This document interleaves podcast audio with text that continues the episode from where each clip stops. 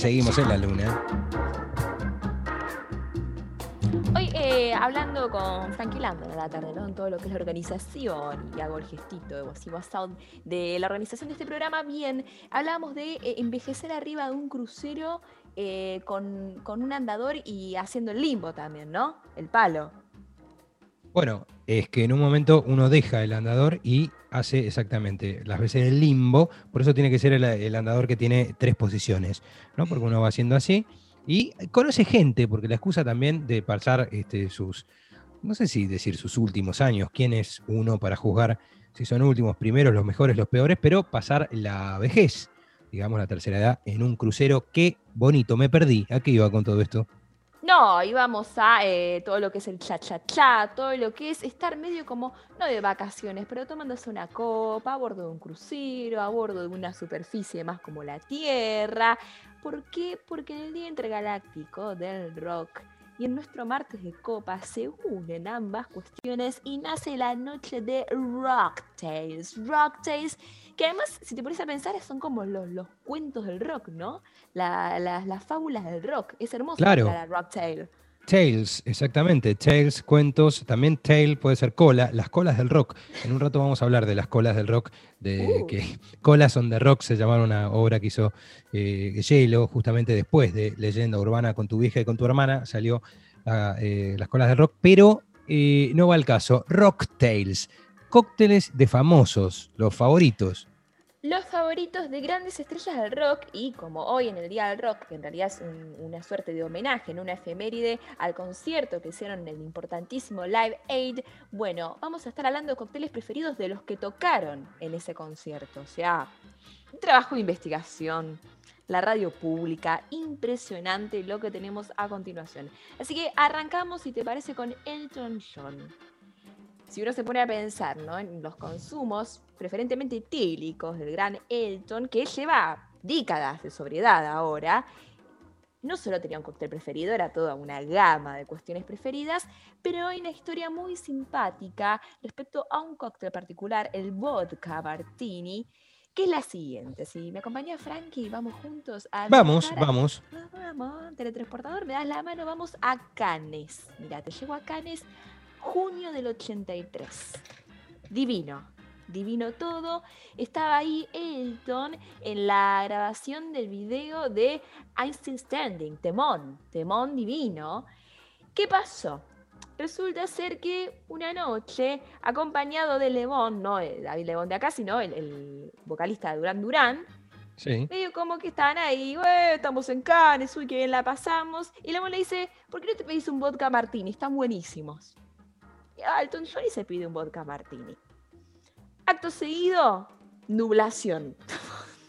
se puso en cortocircuito la mente de Elton y se despierta al otro día con el cuarto absolutamente destruido. Pero destruido a niveles de la película de Hangover es un chiste. Cosas impresionantes, Oh. solamente quedaba la cama más o menos intacta, pero muebles destrozados, copas rotas, cortinas colgando, una cosa tremenda.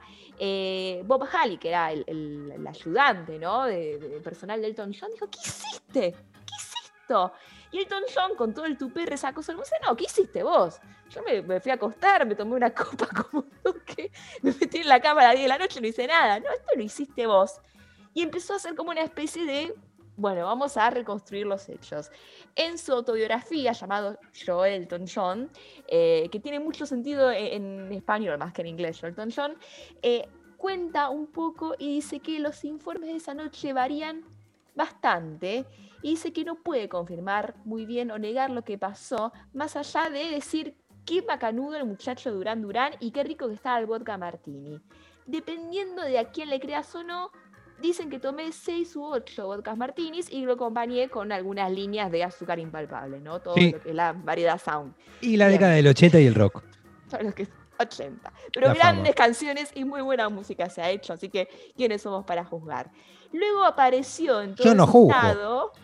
ah, en el set del video I'm Still Standing y exigí que comenzaran a hacer funcionar las cámaras, me saqué toda la ropa y empecé a rodar por el piso desnudo. O sea, se picó.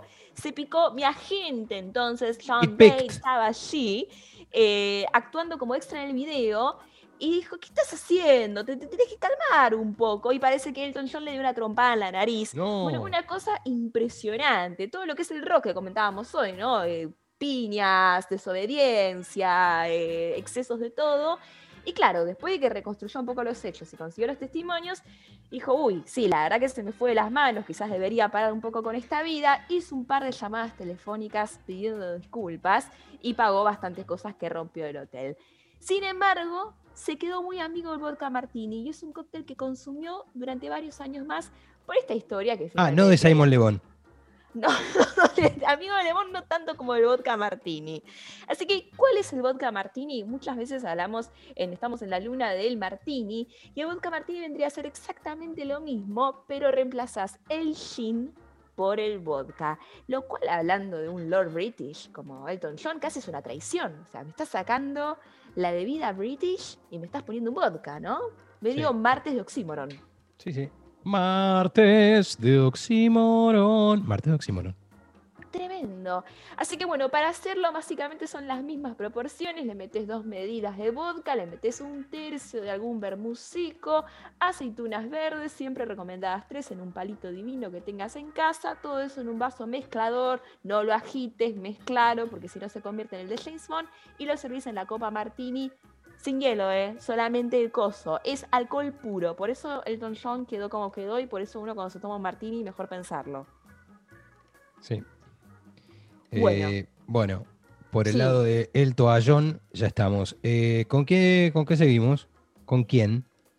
¿Qué pasa con Mick Jagger? ¿Qué toma Mick Jagger y qué toman en general los chicos de los Stones? Eh, ¿Vos qué decís que toman, Frankie? Qué lindo que le digas el chico de los Stones. Como nunca, chico del Stone, chico Nunca fue bisabuelo ni esas cosas tremendas que le puede pasar a uno en la vida. Este, ¿Qué digo esto?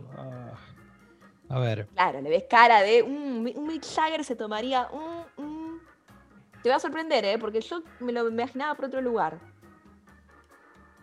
Mm. Frankie Landon, un hombre que piensa en vivo. No, estoy.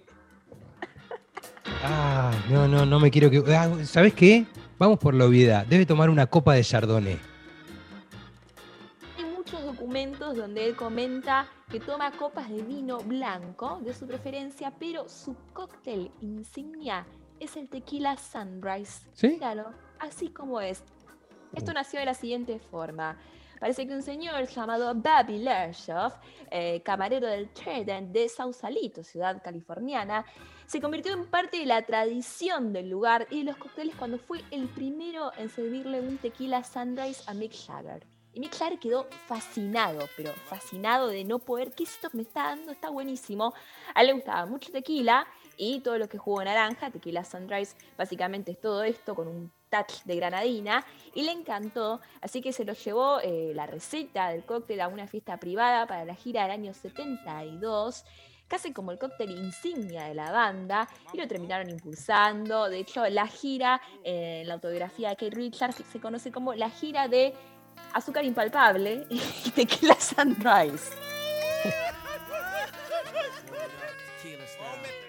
Impresionante. Impresionante. El tequila Sunrise proviene de un camarero del hotel de Arizona Pismore, lo hizo en la década del 30.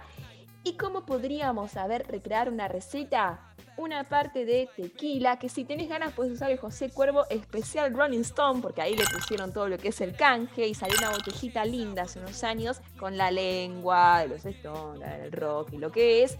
Una parte de tequila, dos partes de jugo de naranja y una cucharadita de granadina.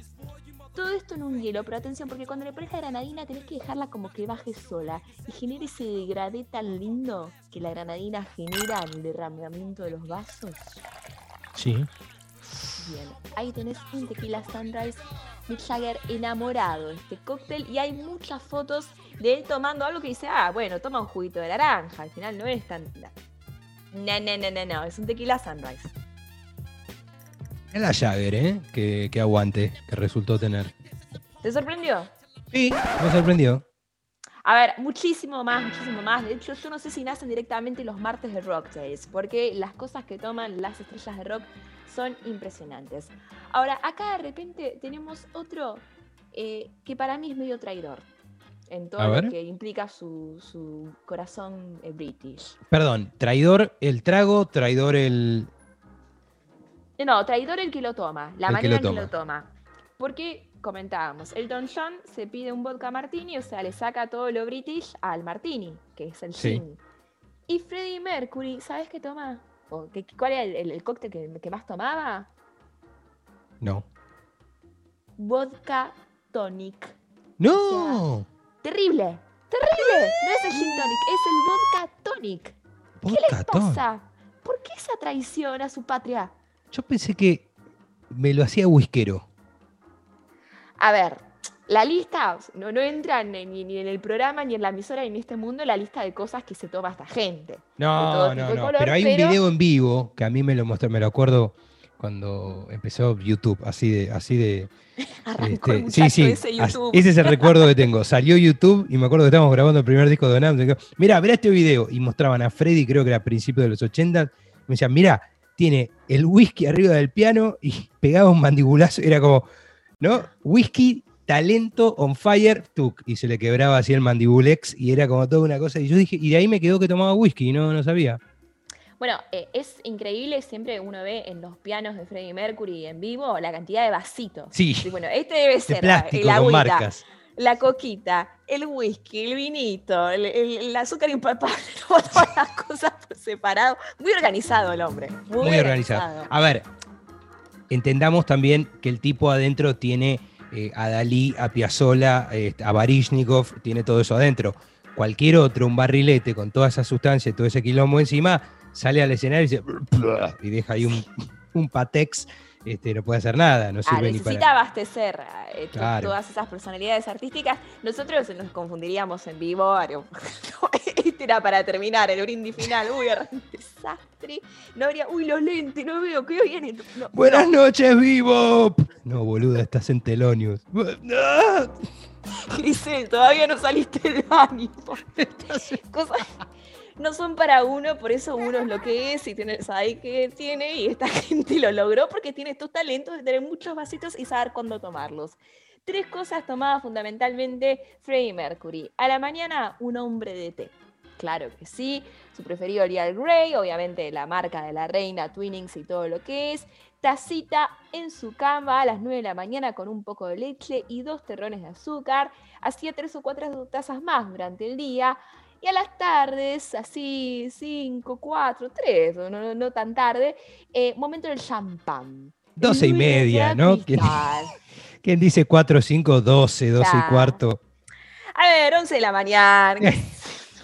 Es que vino una, es que uno de los gatos fue, fue papá y cualquier cosa te abrías sí. un, Poner un poquito champucito. tecito, un Sí. pan, de champán.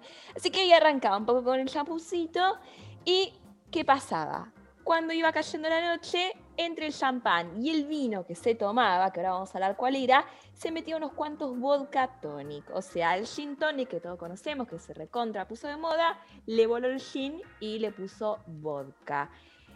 A ver, a ver, a ver, esto es una apreciación personal, yo no soy quien para juzgar, pero la verdad que una de las gracias que tiene el gin tonic es la mezcla herbácea increíble que tiene la bebida blanca como el gin con 20.000 botánicos, más el agua tónica que tiene otros 30.000 botánicos, es una explosión divina en la boca. El vodka tonic no está mal, pero medio que le falta ahí la alegría, el, el sentido de mezclar estas dos cosas, es como un amargor innecesario, pero bueno, Freddie Mercury, así que... Está bien, pero no está tan bien. que- pero no está decir. tan bien. Después le entraba bastante al vino con sus comidas y su preferido era un vino suizo, eh, un vino blanco elaborado en Saint-Saphorin de la Vaux, cerca ahí de, de todo lo que es la zona de Montreux en Suiza. De hecho, se mandaba ahí a, a llevar unas cajas para las grabaciones de los discos, que nos falte el vinito. Y por último, este no es un traidor, este eh, te diría que casi que puso las cosas en su lugar. A ver, Bowie. Sí, Bowie, que tomaba y que también era un poco por la onda donde iba John Travolta, como que compartían estos cócteles. Ellos tomaban martini, martini seco, pero atención, de gin de una marca en particular. O sea, solamente tomo martini con este gin, que era el Bombay, el Bombay eh, Zafiro, ese de la Sí. botella azul tan divina. Bueno, es un martini hecho con ese gin. O sea, la misma receta del original, la misma que contamos hace un ratito que hacía Elton John con vodka, bueno, con el Bombay y no se movían de ahí. O sea, no era que dame un... no, no, no, era Bombay Martini. Y generalmente en vez de usar aceitunas, lo que hacían era un twist de limón, o sea, la cascarita de limón medio que la arquean un poco para que salga el aceite. Todo eso son unas partículas que uno no ve, pero que le dan la magia al cóctel y a veces hasta se la dejas tirada ahí, que es un poco eh, similar al Vesper Martini que toma James Bond en las últimas películas, más no en las originales. Eh, todo es original, pero bueno, cuando, cuando no son los vintage, para mí no, no son los James Bond. Así que Mirá qué variedad de cócteles de Rocktails que tenemos este martes. Le voy a mostrar, este, D'Angelo, mientras repite de qué manera la gente puede comunicarse, para contarnos también si es rockera y en ese caso si tiene un rocktail. Le voy a contar con qué pienso celebrar este, la noche del rock y también de los besos y también del martes 13 de Oxímoron y de cancelación. Bueno, atención, entonces mientras Frankie Lando nos está por contar algo, nos Escriben por favor al WhatsApp 1139398888. Es fácil, mira, me lo aprendí después de dos años. ¿Qué te tocó en el test de qué estrella de rock eres según tu personalidad? ¿Qué te estás tomando para celebrar el Día del Rock? ¿Cómo te imaginas dentro de 10 años? Miles de cosas nos podés contar. Lo que sea, nos lo contás. Sí, ¿por qué? Porque sí. Habiendo dicho esto, ¿qué nos vas a compartir, Frankie? Mire, este es un vino, es un blend, ¿sabe? Un blend es. Eh, ah, pará, tengo que poner la pantalla lunar, claro, sí, con la imaginación. Muy bien. Este, mire, siete este es un. Siete, siete lunas. Siete eh, lunas es una se novela de Andrea del Boca pero en, Estados Unidos. Se llama Andrea del River, con B larga, exactamente. Andrea del River, que trabajó acá con Gaby Fofo Milico, en una época hacían películas juntos. Y mire, este, Siete Moons, justamente hace alusión, es un blend de siete, eh, siete uvas, siete tintos en, realidad. La uva. Sí, escuche, Syrah, Merlot, Petit Syrah. Uno conoce el Petit Verdot o, Petit Pete, Petit. La este, sí. Exacto. Sinfandel, Cabernet Sauvignon, Malbec y Garnacha española. Mire qué lindo. Entonces, este, siete moons. ¿Ya se probó? Eh, ¿Podemos tener algún, alguna evolución? No, no, no, no, no. capaz se autoprobó. Esto es California, eh, así que seguramente de alguno de los valles uno siempre quiere creer que es Napa, pero tal vez puede ser Sonoma o, o no, California capaz lo hacen este, unos ñatos en, Los Ángeles. Bueno, este, tenemos Ojo, entonces... Eh, igual, con, a mí cuando son muchas uvas, como que me da medio jarra loca, ¿viste? Cuando, eh, no sé, mezclas todo, eras un niño, tenías ahí la, acuarela y mezclabas todos los colores y decís, voy a inventar un nuevo color que va a ser el mejor del mundo y te queda un marrón. no, eso siempre daba caca. Igual, usted, a ver, si se va a tirar contra los blends, que a mí me gustan más los blends, mucho más que el Malbec, ya hoy eh, le taché la doble con lo de la agresión a USA for África. Si va a volver a decir una barbaridad, le voy a pedir que se... no, le voy a tener que... Sí, ahí está. Este, ¿Presentó el control? ¿Tenemos en el control a, a un Massimino original? Sí, Mariano Massimir. Eh, respuesta correcta. Vienen los astrolitos. Ay, vienen con, la, con el vino blanco de Freddy. Se ve que también le ha dejado unas cajas. Bueno, este, mientras usted, señora. No, a la señora no la salude todavía. La voy a guardar para el Café La Garza porque la cité allí. Yo sé que a las señoras les va a gustar. Pero al abuelo, que está ahí preparado para abrirse un vinito, para tomarse algo, al abuelo que le gusta el rock progresivo. Vamos, entonces. Vamos a ¿Qué tenemos para escuchar? ¿Qué maridaje musical tiene, señorita? Sigamos escuchando un poco más de, la música de Live Aid en vivo. Atención, Mick Jagger, porque estaba como Mick Jagger ese día y estaba también con, con el sponsor de Tequila Sunrise, José Cuervo, ahora que sabemos cuál es el chanchullo. Una versión espectacular de Miss You que no podíamos dejar de escuchar hoy en el día intergaláctico de rock. Será ahora mismo la luna.